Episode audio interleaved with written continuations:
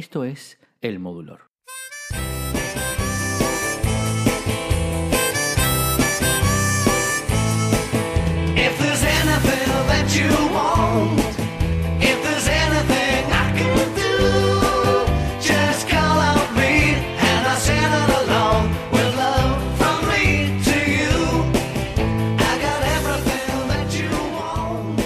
Si hay algo que es una constante en casi todas las bandas y cantautores contemporáneos, al menos de casi todos los que hablamos aquí, es que han tenido alguna influencia de los Beatles. Por eso es más que lógico que hablemos de ellos, pero son tantos los temas y tantas las anécdotas que se hace muy difícil concentrarlo en un solo episodio. Y así como probablemente hagamos más episodios de algunos de los artistas y temas de los que ya hemos hablado, decidimos hacer algo especial con los Beatles. Entonces, cada 10 episodios haremos uno, el último, el décimo, el 10, el 20, el 30, dedicado a la legendaria banda que comenzó a sonar en Liverpool, pero que es patrimonio de toda la humanidad, aunque suene a cliché. En cada uno de esos episodios hablaremos de cada una de sus etapas, de sus discos y de los cuatro legendarios integrantes de la banda que creó un sonido único que aún hoy disfrutamos como si fuera la primera vez y que sigue influenciando a músicos en todas partes del mundo.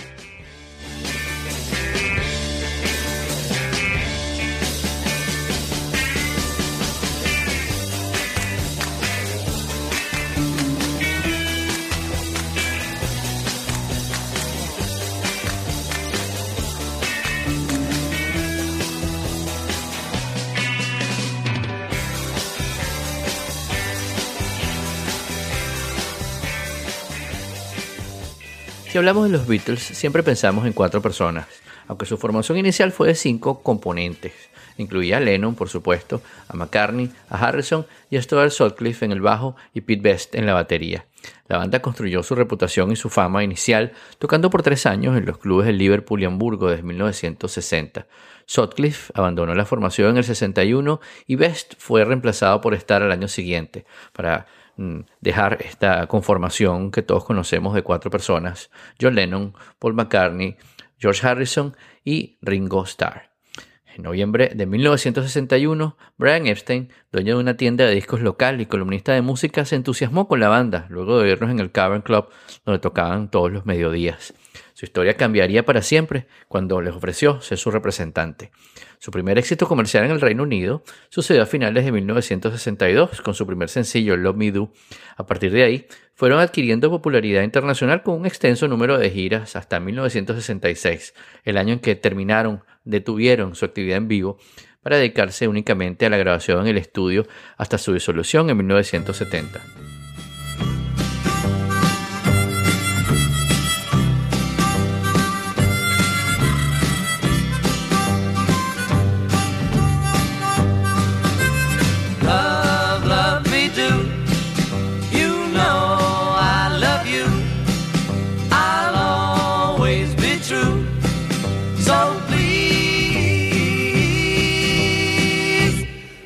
Do.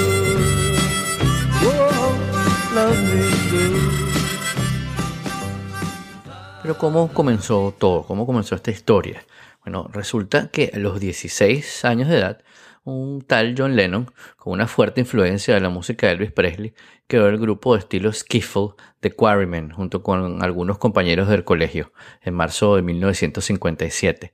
Poco tiempo después, en julio del mismo año, Paul McCartney, que por entonces tenía 15 años, conoció a Lennon en una fiesta y se unió a The Quarrymen como guitarrista. Este último invitó a su amigo George Harrison en febrero del año siguiente, el cual con 14 años se unió como el guitarrista líder de la formación.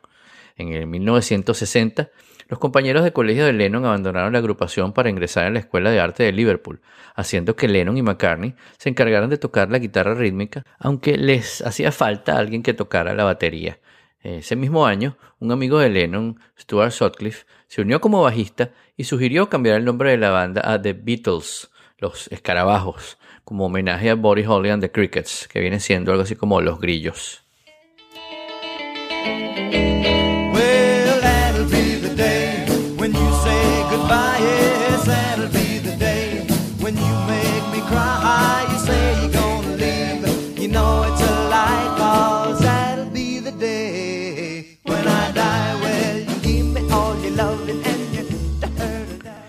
Llegar al nombre de The Beatles, The Beatles, eh, pasaron por muchísimos, ¿no? En los primeros meses del año el grupo se convirtió en The Beatles después de probar nombres como Johnny and the Moondogs, Long John and the Beatles y hasta The Silver Beatles.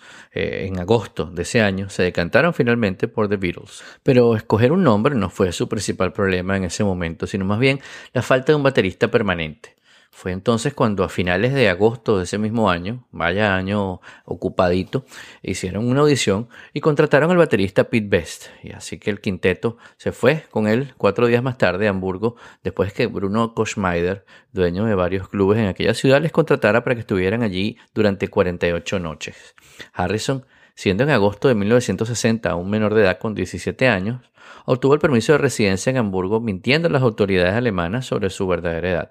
Inicialmente se ubicaron en el Indra Club y Koschmeider los trasladaría en octubre al Kaiser Keller después de que el Indra fuese cerrado debido a las quejas que recibía por el ruido del local. Poco tiempo después aceptaron la oferta de actuar en el Top Ten Club, rompiendo así el contrato que tenían con Koschmeider, el cual, por despecho, informó a las autoridades de la verdadera edad de Harrison, lo que condujo a que el músico fuera deportado en noviembre de ese año. Una semana más tarde, McCartney y Best fueron deportados también por ocasionar un incendio en la habitación del hotel donde se estaban quedando. Así fue que Lennon regresó a Liverpool a mediados de diciembre, mientras que Sutcliffe permaneció en Hamburgo con su novia alemana Astrid Kircher durante otro mes, por lo menos. Y Kircher fue quien les hizo sus primeras fotos profesionales y quien diseñó el corte de pelo de Sutcliffe, que tiempo más tarde fue adoptado por el resto del grupo.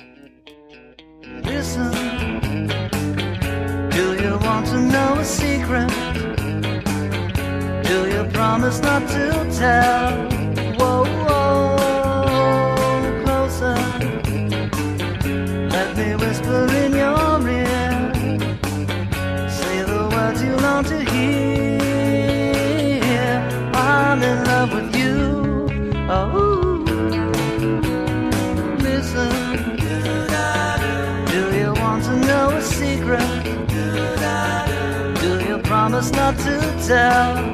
Whoa, whoa, closer.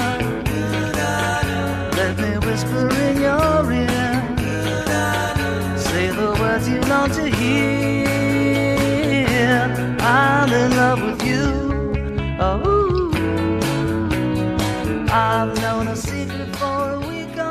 Esa vuelta de eh, la banda a Liverpool hizo que se formalizara la entrada de Epstein como representante y justo en ese momento Kempfert acordó liberarlos del contrato discográfico alemán que tenían. Justo antes de ello, Epstein logró que la compañía discográfica Decca Studios les realizara una prueba conocida como la audición de Decca, que se concretó el 1 de enero de 1962, en la que grabaron 15 temas, entre ellos tres de autoridad de Lennon y McCartney, que son eh, Like Dreamers Do, Hello Little Girl y Love of the Loved.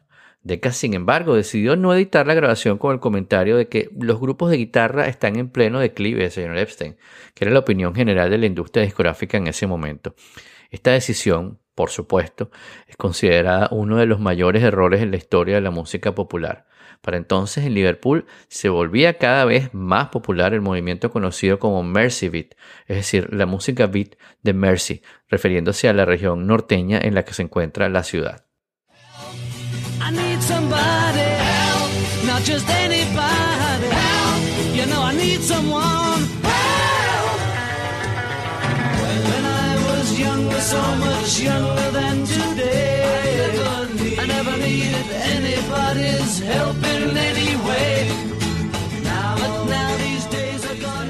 Si tener a Brian Epstein como representante fue un momento importante en la historia del grupo, que cambió su historia, literalmente, conseguir que George Martin fuera su productor fue también otro hito que celebrar por todo lo que sumó creativamente a los Beatles. Esto sucedió mientras actuaban en Hamburgo y tras ser rechazados por los principales sellos discográficos británicos, cuando Epstein logró que el productor George Martin del sello Parlophone, una pequeña subsidiaria de EMI Records, aceptara realizar una prueba a la banda. La banda tuvo su primera sesión de grabación en Londres bajo la dirección de Martin en los EMI Studios el 6 de junio de 1962, registrándose cuatro temas. Bésame mucho, así en español, Love Me Do, P.S. I Love You y Ask Me Why. Estos últimos tres de Lennon McCartney. Y las cintas originales de aquella grabación fueron destruidas por rutina, pero al menos fueron preservadas dos grabaciones monoaurales. De allí fueron tomados los dos primeros temas que fueron incluidos en Anthology 1.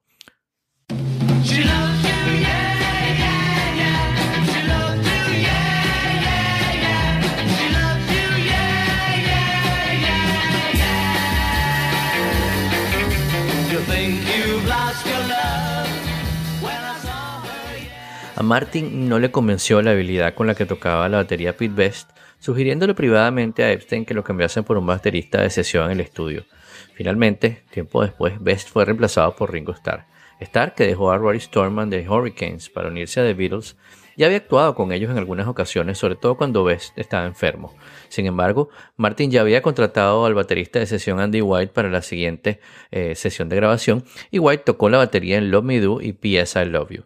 Lanzada en octubre, Love alcanzó el número 17 en la lista británica Record Retailer. Posteriormente, en el mes de noviembre, comenzaron a grabar lo que sería su segundo sencillo, Please Please Me. Hicieron su debut en la televisión al emitirse una actuación suya en directo en el programa regional People and Places de la Granada Television.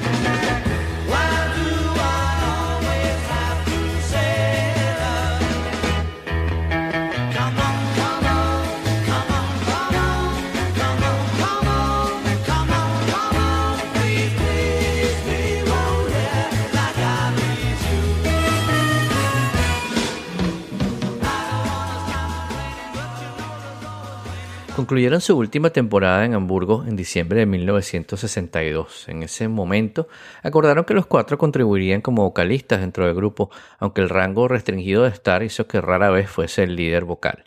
Lennon y McCartney establecieron una asociación para componer canciones y al comprobar que aumentaba el éxito del grupo, la celebrada colaboración entre ellos limitó las oportunidades de Harrison de ser vocalista principal. Epstein, sintiendo el potencial comercial que tenían, los alentó a que adoptasen una actitud más profesional. Lennon siempre recordaba lo que el representante les dijo alguna vez, que era que si ustedes realmente desean conseguir uno de esos lugares grandes donde quieren tocar, van a tener que cambiar, dejar de comer en el escenario, dejar de maldecir, dejar de fumar.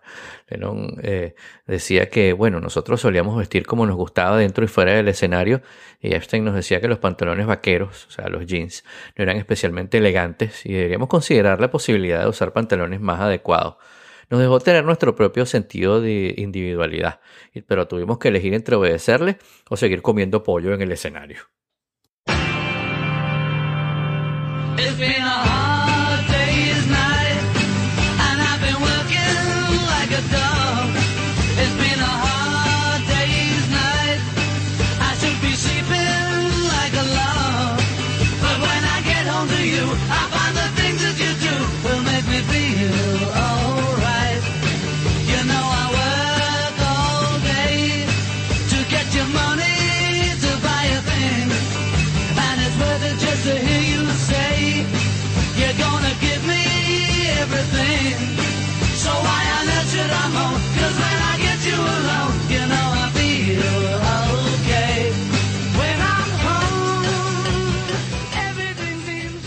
1963, los Beatles alcanzaron una fama indetenible en Gran Bretaña.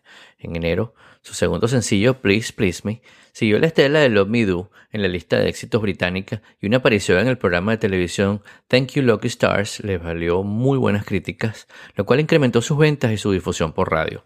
A finales de ese año, el fenómeno de la Beatlemanía había crecido por todo el país y en febrero de 1964 traspasó las fronteras hasta los Estados Unidos tras aparecer en The Ed Sullivan Show y lograr una audiencia de 73 millones de espectadores. En el siguiente episodio, en la siguiente entrega, en el siguiente volumen de los Beatles, hablaremos precisamente de la Beatlemanía y de la conquista de los Estados Unidos. Escuchemos ahora eh, uno de estos temas inmortales de los Beatles, llamado All My Loving.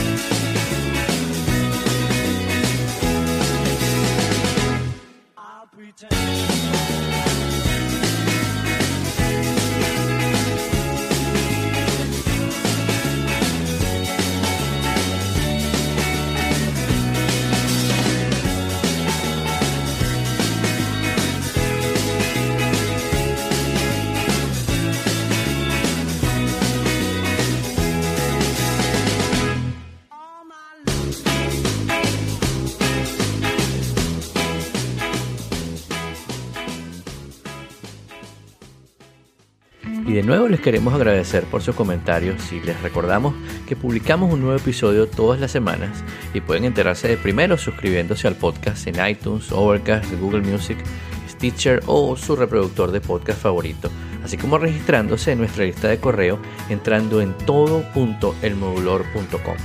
En nuestra lista, además de avisarles que ya está disponible un nuevo episodio, les hacemos una recomendación que les puede interesar. Esta semana les hablamos del blog de nuestro amigo Jorge León, venezolanoenchile.com, que es un paseo por su experiencia como venezolano inmigrante en Chile, documentada en un sitio web de muchísima utilidad que no pueden dejar de visitar. Y con esta recomendación nos despedimos. Mi nombre es Guillermo Amador y esto se llama El Modulor.